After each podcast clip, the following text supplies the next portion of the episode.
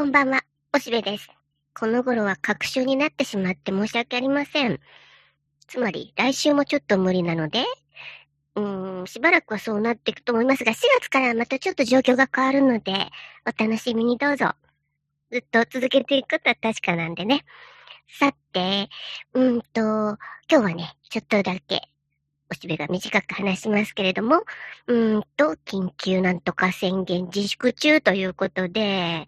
なんか、ご飯食べに行くお店がね、夜8時にも閉店しなきゃ、なんか、いろいろ、うん、見張られているというかな、なんか、別に続けてもいいんだけど、その、それ以後もね、なんか、まあ、ちょっと外の電気だけ消して戸を閉めて中で、えー、最後のお客さんが帰るまでやっててもいいんだけど、やっぱりなんか、いろいろ、ちゃんとやっとかないと、給付金がもらえなかったりするとまずいので、一目もあるんで、一応、ラストオーダー守ってくださいね、みたいな感じなんだよね。もう早くてね、ちょっとお仕事で遅くなるともう食べるもんないってことになって、しょうがない。ほら、お家でご飯炊いて。で、うん、おかずもね、疲れて帰ってくるとちょっとめんどくさいので、で、近くのイオンとかで、お惣菜みたいのがあるから、それをシャッと買ってきて、っていう感じになって。で、おうちご飯ばっかになってしまうね。まあ、それ自体、それは大人はまあしょうがないしね。それもまたこういう時期はしょうがないかなと思うけども。だからなんかイオンとかスーパーとかすごく売れてるでしょ？もう、変に株価が高くなってんのが怖い。どうしたのこれ？で、イオンとかすごいことになってるよ。もう、なんか、結局イオン帝国に征服されるのかしらね。ジークイオンって感じになってるよ。もうすごいことになって。そりゃそうさ、みんなお家で食べるためにイオンで買ってるよ。うん、と言ってね、うちの近くもっとダイエーだったのに今はイオンという。でもね、みんな近所の人たちダイエーって呼ぶよ。ちょっとダイエーってきますんで、わかりますって感じだよ。ね。まあそんなんで。えー、自粛大変ってこの感じで。うん、でもね、一方なんとなく真面目になれないのは、名古屋駅とか大混雑だよ。昨日、今これ、今土曜日撮ってんだけど、うん、金曜の夜とか、いつもの金曜の夜だって、もう、あのコンコースのとこざわざわで。で、えー、いっぱい人々は、ただ、まあ、パチッとみんなほぼマスクしてるけどね。だけども、人はすごいたくさん出てて、うん、帰って、その8時までに閉まるまでに買い物しなきゃ、みたいな感じで、その夜6時、7時ぐらいは大混雑になってるよね。で、これ実はお店もそうなんだよ。6時ぐらいに行くともう満席とかって、急いで食べなきゃっていう感じになっててね、何やってんだかね。で、ちゃんとこう、時間分けりゃいいじゃない。だからなんかおかしな制度であることはみんなもう、みんなブーブー言ってる。だったら8時から開ける店とか、あるいは深夜食堂やってくれるかな ね。なんか、うん。ああいうのも素敵だよね。夜10時ぐらいに開けてさ、午前2時ぐらいに終わるみたいなお店もあったらいいのに。とか、それで密が解消するやんかって思うけどね。まあ、しょうがない。でね、その、みんなうようよ出てるよ、外に。で、うーん、つまりさ、なんか、まあ、どうやら、こう、みんなうっすらかかって、で、えー、ちょっとずつ免疫できてって、で、元気にパクパク食べて、えー、うん、こう、精神的にもね、元気にやってれば、へっちゃらで、まあ、症状は出なくて、もし検査したら陽性になってしまうかもしれないけど、熱出てないし大丈夫じゃね？みたいな感じで、えー、みんな、ブンブン動く。で、そうすると、次第に、こう、ちょっとずつうっすらうっすら免疫ができていってて、で、なんかほら、新しいタイプのとかが、また次々とウイルス君たちも発展して、こうね、進化を遂げてるわけだろ？でも、それに対してこっちの免疫君たちも、よっしゃ、次はこれかみたいな感じで、えー、立ち向かっているので、徐々に徐々に強くなっていっているのでね。だからそうやって、うーん、元気にやっていけば免疫力上げていって、より強くなっていくっていうので、外に適当に元気に動いてる人たちはむしろ安全という風になってんじゃない？本当は。だから逆にね、危ないからって言ってピタッとお家にこもっている高齢者たちがむしろ危なくて、ちょっとの変異にもコロッとかかってしまって、重症化するってことになってしまう。結局今回のこれはまあ人口削減計画とは言われているし、それに特にお年寄りは早く死んでね、みたいのが先進国はみんなちょっとそういう感じだったらしいから、そういうふうにお家でなんか、高齢者は危ないですよ、お家にいてくださいってなってると、うん、そういう人たちが危ないっていうのはあるみたいね。うん。まあそんなんでしょうがない。で、で、えっとね、マスクのことをさ、言うとね、僕はもうもともと毎年いつでもこの寒い時期はマスクしてたのはね、あの、こう顔をあんまり人に見せたくないのもあるし、あと、やっぱり仕事自体は喋ることなので、喉を守るために、あの、乾燥してる時期は、こう、暖かくて湿った空気を喉にやるためにいつもマスクしてるよ、外ではね。で、だけど逆に人と話すときは、今度は邪魔なので、僕は今でも外してるよ。まあもちろん、あの、ちょっと距離は置いてるけどね、近くで、あの、ペッペと喋りはしないけども、喋るときはもうマスク外すようにして、あの、で、まあ、多少ちょっと演奏を噴霧するぐらいでね、声はちゃんと届けるようにしてます。でね、うーん、僕は最近その声のことを考えているんだ。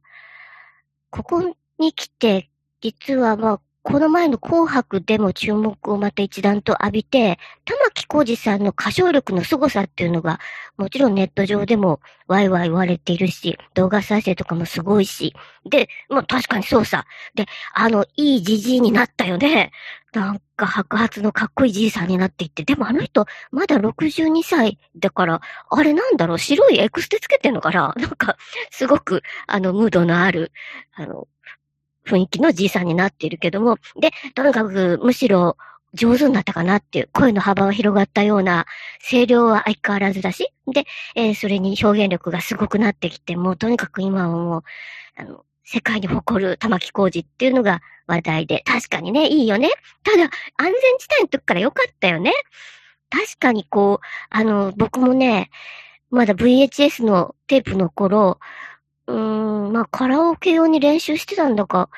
安全地帯はずーっとこう、結構繰り返し聞くんだね。例えばベスト10録画して、で、あの、安全地帯の曲だけ、もう一回ちょっと戻して、ずーっと聴いて、一緒に歌ったりして、で、そういうふうにして、あの、VHS を擦り切れさせたことがあるよ。あの、安全地帯を繰り返し見すぎて。そのぐらい、別に特にこう、あの、アイドルとしてとか、そういうファンとして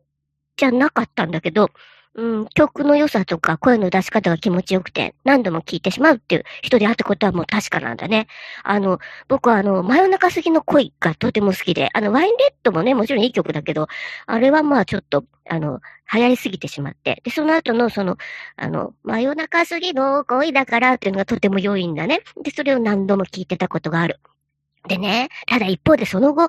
うん、玉木浩二ってさ、まあ、しょうがない。あれだけの魅力があるからなんだけど、なんか芸能人だけでも薬師丸ひろ子と、それから石原、あの、マリ、マリエとか、あと、まあ、今の奥さんが青田のり子でしょ？で、それ以外にもなんか素人さんがこう、間、間で入るぐらい、5、6人こう、あの、奥さんがいるよね。まあ、それも、しょうがない。そんだけ魅力が、こう、ムンムンしてんだからしょうがないけど、それがワイドショーなんかで取り上げられて、ちょっと変人っていう感じだったので、その歌そのものを評価されるっていうのは、あえてがっつり年を取ってからじゃないとダメだったかなっていう感じもする。それにさ、それにこの声のことだね。あのでかい声。なんか、この間、牧田さんが、ね、あの、玉木浩二はふくらはぎから音も、音が出てるって。体全体がもう楽器になってて、もうワンワンになってすげえ声が出るらしいんだけど、それがもともとその北海道っていうのが大きいんだね。で、北海道さ、確かにでかい声の人たちたくさんいる。古くは松山千春っ、めぐるめぐる行くて、そういうこう、なんか、空にも届けみたいな声を出すし、今、あの、 Superfly ってあんなちっちゃい体ですげえでっかい声出る子が今いるけど、あれみんな北海道だね。でさ、まあそれに、玉置浩二の場合はそれが、あの、おばあさんが民謡の人なんでしょ？だから、小さい時から、あの、民謡を鍛えられていて、もう川向こうに届く声で歌え、みたいな感じで、あの、ちゃんと得受けていたので、えー、だから北海道の中でもよりすぐりなんだけど、それでさ、結局こう、すごいドーンと広い空間で、でっかい声で、えー、ちゃんと、こう、届くような声をするっていうのが、昔はあったね。でね、このことをずっと玉木小路を、まあ、聞きながらね、考えてたときに、僕はどうかっていうとね、あるんだね。僕はね、あの、新潟の、あの、えー、で、小学校とかは育っているので、学校から帰ったらスキーで遊ぶんだね。で、それがまあ、見張るかす田んぼとか、そこにこう降りる土手みたいので子供はこうスキーでシュシューと降りたりとか、で、まあちょっと上手になってくるともうちょっと遠出をして、少し丘の上からずっと滑るみたいなことを知ってたんだね。あの、で、そういう時に、こう、遠くからこう、隣村の友達とかがスキーでよちよちこっちに向かってきてて、で、その時に、今日は何々君と何々君と遊ぶって言ってたのに、例えば、こう一人しか来なかったりしたら、こう、ちょっと見えた時点で、何々くんはーとかって聞いて、そしたら向こうが、今日来ないってとか言って、あ、そうとかって言ってたよ。なんかこう、えー、視力の届く場所ぐらいの、えー、ところに声が届くように、割と、まあ、毎日とは言わないが、それで遊んでたんだよね。なんか、思いっきり、こう、遠くにちゃんと話をする。単にこう、えー、ボイストレトレーニングとかそういうんじゃないんだよ。ほんと聞こえないと、あの、つまんないから、なんとかかんとかって遠くの方に対してそう喋るんで、向こうからも聞こえてくるっていうような、こうね、それを聞いてるのはもう、雪原と東北のお山だけみたいな、そういう風な風景っていうのね、あった。結構、えー、小さい時の冬とかはそうだったし、まあ夏は夏でね、あの、海に行ったりとか、とにかくこう非常に広いところで別に誰にうるさいなんて言われることなんてつゆとも思わず、聞こえなきゃ困るみたいな感じで、でっかい声で言ってた。で、多分それは他の村の大人たちだって、かすかに聞こえてたらうよ。でもそれはまあ子供のね、遊ぶ声だから別に平和な声なんだから。それをうるさいという人なんか、もう全然いなかったと思うし、大人大人でね、いろいろちゃんと仕事の時に声かけ合うみたいなことをしてたわけだから、なんか大きな声を出すのを、こう、遠慮なんて全くない。むしろ出せっていう世界がついこの間まであったよ。だけど今の子供たち、やっぱり幼稚園でさ、うるさいとか言われて、で、家だって狭いから、まあ大きい声で、わーわー言ってると、それだと内勤者のこともあるので、静かにしなさいって言われちゃうよね。で、だから思いっきり、こう、大きな声で叫ぶみたいなのは、時々そういうなんか山とかずれてったり、海にずれてったりして、させてたかもしれないけど、それがやっぱり、今マスクさせてしまうんでしょ？で、そしたらやっぱり遠慮するじゃん。だから僕もね、今も赤ちゃんがマスクしてたりするとかわいそうやなと思うよね。まあそれお外はそれそれでしょうがないよって思うけど、なんかちょっとでも大丈夫なとこだったら外してあげないと、こうなんか肺活量が大きくなんないし、それにちゃんと人と、えー、コミュニケーションっていうかな、それ、人だけじゃないんだよ。空行く鳥と、それから、もう地面の中のモグラちゃんとか、海の中の魚とでも届くような声の出し方っていうのはもともと民謡とかそうじゃない。虚空に向かって、こう人間がここに存在するぞこんな面白いこと出せますせみたいにして、さえずってるのが、まあ、民謡じゃない？で、そういうのも玉っこしとかも小さい時からやってたわけだ。それがあれになっていて、うん。空間ででかい声出すってことは人間にとってとても、えー、こう本質的っていうかな、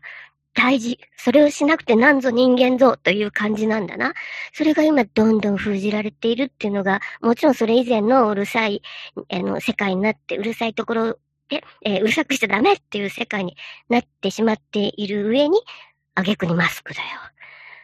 ほらね、うん、なんかとても大きな変化が起きるな。今これでコロナ後はね、経済とかがすごく変わっちゃうだろうな。もしかしたら社会体制も変わるかもしれないって。そういうことが言われてるけども、もう身体的な、こう人間的な、こう羽ばたきみたいなものも、こう羽を切られてしまったような感じがしてね、それのもう最後の方がそういう北海道の歌手たちが、でっかい声で歌ってるのを、こう、オーケストラバックにしたりして、それでも負けない、こう、輝きを見せているのを見るとね、これがもうこれ最後の種族かな、みたいな感じがするね。というふうに、ちょっと喋ってしまいました。あ、もうこんなに喋っちゃった。というので、えー、できるだけでかい声出してもいいとこは出そうかなと思ってるので、僕なんか一人カラオケとか行っちゃおうかなと思ってるよ。でもマイクはバッチリので、別に一人だったらマイクなんか使わなくてもいいんだから、生声で歌っちゃおうかななんて思ってるよ。というわけでした。じゃあ、また多分、再来週か？その次か？ぐらいになります。では皆様お元気で。